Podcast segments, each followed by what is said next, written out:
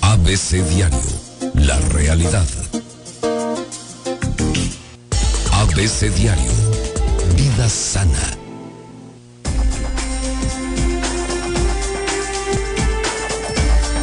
La doctora Irma Quintanilla a las 8 con 45 minutos en este viernes caótico por falta de transporte. Claro. Eso.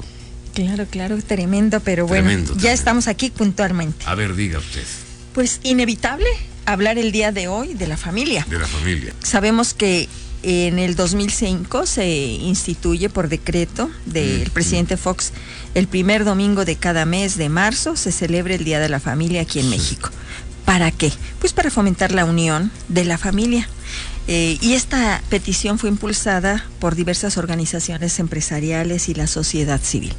Y es por eso que este próximo domingo celebramos el Día de la Familia en México. ¿Cómo ves? El y a nivel la Familia. internacional Internacionalmente es el 15 de mayo. es el 15 de mayo. Es el 15 Pero de en mayo. México es El primer domingo de marzo. De marzo, o sea, Así es. este que viene. Este que viene. La familia, la célula básica de toda sociedad. Sí, y yo te haría una pregunta. ¿Qué tipo de familia quieres? ¿O cómo quieres que sea? Y yo esa pregunta se las hago a todo el público. ¿Qué tipo de familia queremos? Porque pues es importante conocer nuestra respuesta. Es correcto. Una familia donde impere la armonía y el buen entendimiento. Eso, en primer lugar, creo que es lo básico. Claro, Para muy importante. Que todo marche. Lo demás ya viene siendo secundario. Fíjate que sí, son cuando hay- hablas de armonía es porque cada quien está haciendo lo que le toca. Es como una sinfónica, ¿no? Sí. Eh, hay armonía en la música, entonces eh, no se mete el trombón o no se mete el flautín, no se mete Todo nada. Todo en su tiempo Todo en su tiempo. y cada quien está haciendo lo que le toca. Claro. Eso te da armonía. Armonía. Y decías armonía ahí, Y bueno, pues como, como parte principal, la armonía. Creo que decías buen entendimiento. Buen entendimiento, pero bueno, pues es creo que redundancia, porque armonía es entender todo correctamente en su tiempo, en su forma. En su tiempo y en su forma. Fíjate que es importante, por más que hablemos de, de que la familia es el núcleo básico de la sociedad, es importante siempre estar recalcándolo Es y creerlo. Y es que es una realidad. Bueno, ya la materia esa ya no la dan, Ya. creo. Ya no dan sociología, ya no dan civismo. ya no se ven este tipo de cosas. Fíjate que tengo una joven que está en secundaria y me sorprendió en sus asignaturas gratamente el que sí tienen educación cívica. Ya la tienen de nuevo, Sí, porque sí, hubo un sí, tiempo en que no había. ¿eh? Yo no sé aquí, Querétaro, pero viene de Guanajuato y sí la tienen. Entonces Ah, bueno. digo, bueno, pues qué importante esta materia. Y decía lo anterior, de que veamos a la, a la familia, como siempre lo hemos dicho, como el núcleo básico de la sociedad, para entender que familias perfectas no existen. Familias ideales, Sí. pues tampoco. Por eso hay que ver qué queremos cada uno de nuestra familia. Este aspecto que tú nombraste me parece muy importante. Es importante que entendamos que la familia funcional es la adecuada. Adecuado. Sí, cuando una familia está funcionando es como ese engranaje, está, está completo y está cada quien eh, haciendo lo que le toca. Lo que le toca. Y la familia funcional es aquella que es capaz de cumplir con las tareas que le están siendo encomendadas Claro. de acuerdo a la etapa del ciclo vital de la familia en que se encuentre y en relación a las demandas que percibe desde su ambiente externo. Es decir, no es lo mismo una familia constituida con hijos pequeños Sí. que con hijos adolescentes, Adolescentes. que con hijos adultos. Habrá que hacer una adecuación de todas las normas y reglas. Aquí, ¿cómo logramos una funcionalidad familiar? Pues partiendo de la, del poder posición que son los padres y por supuesto antes que padres verse como pareja. Como pareja. Una familia va a ser funcional cuando la pareja no está en lucha constante, porque esta lucha constante impide bajar reglas, impide transmitir armonía que tú hablabas perfectamente, impide ser modelo a seguir, impide que se cumplan las funciones de la familia. Entonces, evitar la lucha constante de la pareja. Aquí la invitación es, esposos, pónganse de acuerdo, mírense con tantas oportunidades para vivir el día a día en esa armonía, en ese vínculo sano que impulse el crecimiento y desarrollo no solo de ustedes, sino de, su, de sus hijos. De sus hijos. Claro. ¿Cuándo decimos que una familia es feliz? y funcional. Cuando los hijos no presentan trastornos graves de conducta. Eh, es obvio que en, depende de la etapa los hijos van a tener en su búsqueda diferentes conductas, pero pues habrá que verlas como crisis esperadas del, del ciclo vital de la familia, del crecimiento, pero cuando ya son graves. ¿Para ti qué sería una conducta grave de los hijos?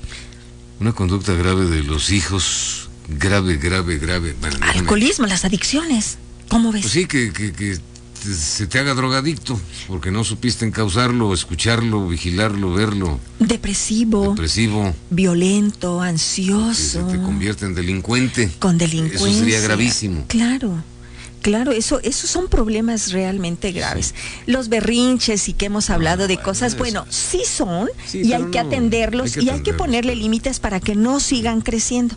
Pero, para que no se te conviertan en eso que en decías. Eso, en eso que, es que estamos hablando. La pataleta y el berrinche. Sí, fíjate que hay que mirar qué nos toca, qué límites, qué funciones, quién sí soy, quién no, soy, y desde ahí poder actuar. Otra característica de la familia funcional es que hay una mezcla de sentimientos, comportamientos y expectativas entre cada uno de los miembros de la familia que le permita a cada uno de ellos desarrollarse como individuo y de sentirse acompañado por los demás. Cuando tú tienes todas estas crisis a nivel individual, en tu crecimiento, en tu desarrollo, pero tienes ese acompañamiento que es la familia, por supuesto que vas a sentirte eh, protegido. Protegido. No sobreprotegido, protegido, entendido, apoyado. Apoyado además. Así es. Aquí en las familias funcionales los límites, roles y funciones se van a establecer claramente. Y adecuar, por supuesto, que las tareas distribuirlas equitativamente de acuerdo a la edad, porque no vamos a exigirle a un chiquito que haga una función ya de un adolescente, ¿verdad? y va a depender también de las capacidades y, y cómo negociamos en la familia, porque fíjate que estos chicos cuando entra en crisis la familia, en la etapa de la adolescencia, en la que el joven empieza a verse como alguien individual y estaba en búsqueda de su individualidad e independencia. Entonces hay que aprender a negociar todos aquellos problemas, que si tiene el cuarto desarreglado, que si este, está saliendo con los amigos, que si está bajando de calificaciones. Hay que sentarnos como padre y madre y ponernos de acuerdo cuáles son y medir realmente la problemática real que está teniendo nuestro, nuestro hijo o hija, que bien, esto que acabo de decir no es grave, pero sí es importante platicar con ellos sin juzgarlos, sin decir porque lo digo yo, sino cómo estás viendo cuando ellos se saben escuchados, cuando a ellos les damos la oportunidad de que expresen sus sentimientos, tenemos mucho que ganar. Tenemos la oportunidad de que ellos se involucren en esta parte y hay que seguir con las reglas de convivencia, que obviamente mucha gente las elude porque significan una imposición. Y no, las reglas de convivencia las tenemos que tener desde la casa para que aprendamos a convivir fuera de casa. Exactamente. ¿Cómo ves? Muy bien. Eh, la jerarquía en las familias funcionales debe funcionar, porque si no es así, que todos seamos igual, que el niño dice a dónde ir, qué hacer, qué no hacer, imagínate qué caos. De ahí viene el nombre de funcional. Claro, que, esté, está funcionando. que esté funcionando. lo más correcto posible, no perfecto pues nada, pero lo más correcto posible. Sí, por supuesto. Habrá que hacer esta introspección familiar para poder hacer cambios, porque si queremos hacer lo mismo que hicieron nuestros padres, pues ya no, ya fueron otros tiempos, fue otra historia. No, hay que ver la historia de tu esposo, la historia tuya, desde ahí ver qué clase de familia quiero, cómo quiero que sea y trabajar. Por eso hay elementos importantes para lograr que la familia sea funcional. Hay eh, tres elementos. Uno, que haya compasión. Y entendiendo la compasión no como esa las, ay, pobrecitos mis hijos, ahorita esta crisis que nos toca eh, de pobreza, de corrupción. No, no, no. A ver, mira esta parte desde la parte sensitiva, a ver qué, estoy sintiendo, qué quiero. Desde la parte cognitiva, entender que a nosotros nos toca reconstruir o reconstruir esta, este núcleo básico a nivel de cada una de las familias y esta parte activa y qué puedo hacer. Podemos hacer muchísimo. Otra es la congruencia entre lo que se piensa, dice, siente y hace. Con ello se evitan confusiones y el desorden familiar. Ya hemos hablado mucho de esta parte de congruencia. Y también se promueve la solidaridad cuando luchamos porque seamos solidarios, sobre todo en tiempos de crisis.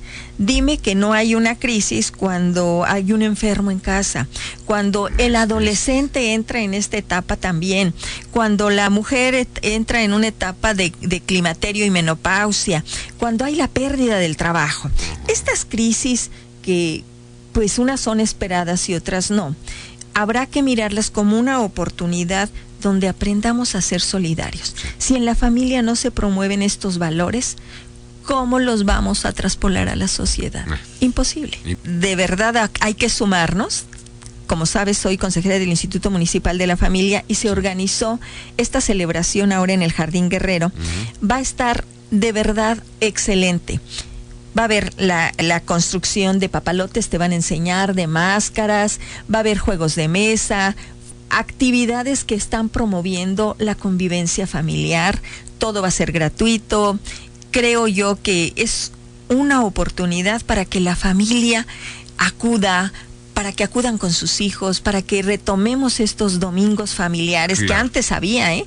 no sé si recuerdas que la matiné en el pues cine, en el cine Alameda, en el cine Reforma, en el cine Plaza. sí. ay, yo creo que él, ya, él ya no le tocó eso. Sí, pues yo lo veo muy joven.